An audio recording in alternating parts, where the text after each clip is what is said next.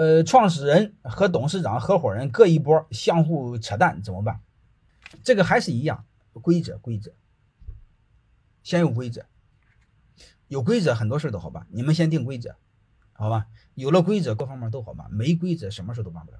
我讲一点，好吧？我讲一点就知道了。泰山管理学院专门有一个班儿，叫泰山市董会。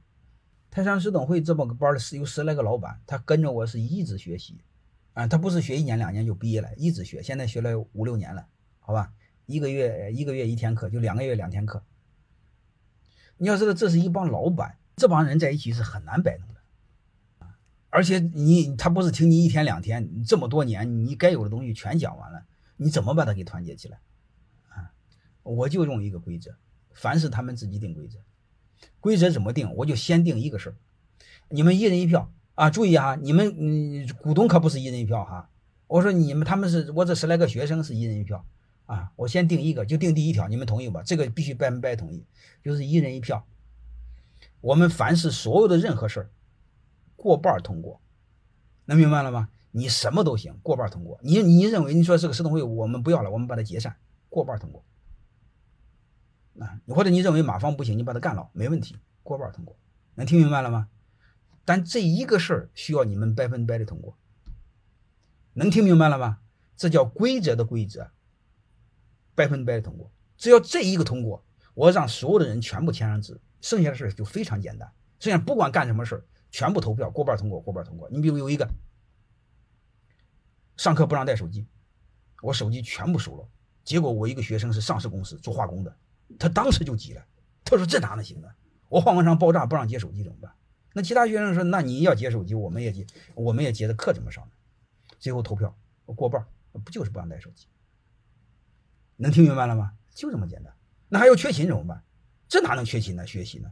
你这帮老板也有钱，他不缺钱。你说罚个三千两千，根本就不过瘾。缺勤怎么办？最后他们投票，缺一天一万，两天两万。你反对也没有用的，因为刚开始过半通过这个规则，你签了字了，以后是不是就简单了？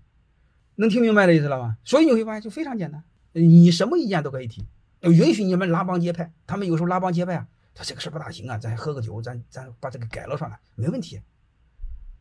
有一个人就是一次一万，一次一万，你们一天两万，一天两万，罚的受不了啊。他有时候他忙的时候连缺好几个月，他不是罚五六万吗？那学费嗯就差不多了，你明白吗？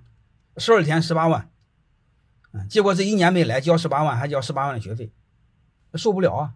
受不了什么？最后又改啊！我说改没问题啊，嗯，最后说别发一万了，发六千吧。我说没问题，你们自己定就好了，明白吗？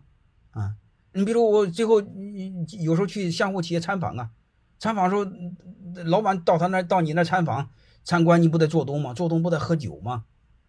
最后一喝酒误事啊！你喝酒喝大了，第二天上课时候晕晕的，最后他没有投票，嗯，不让喝酒，没问题。关键是。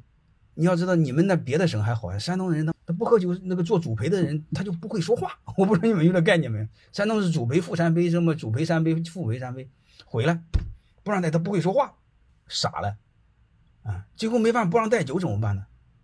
嗯，他就给他的员工打电话，你说给我拿几个酒来，你别说是我让你拿的啊，你说是酒店的送的，哎，没违反制度，这又喝酒了。我说人家没违反啊，哎，没违反就算了，那明白了，所以这个制度又废掉了。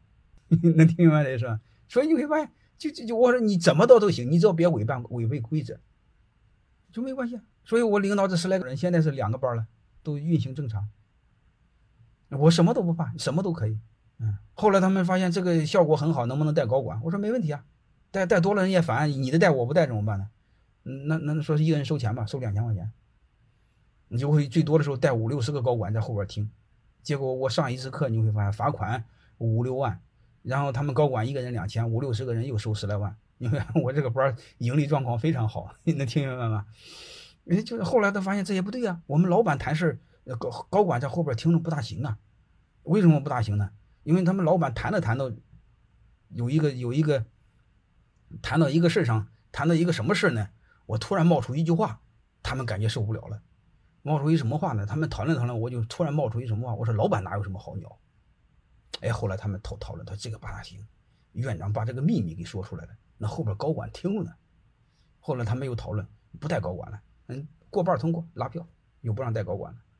好吧，通过这个我就给你们谈一个事儿，你们要知道规则，知道什么是规则的规则，就如此简单。啊，所以你会发现，一个地方伟大与否，和所有的人的基本素质无关，和规则有关。你们把这些事一定要听透了。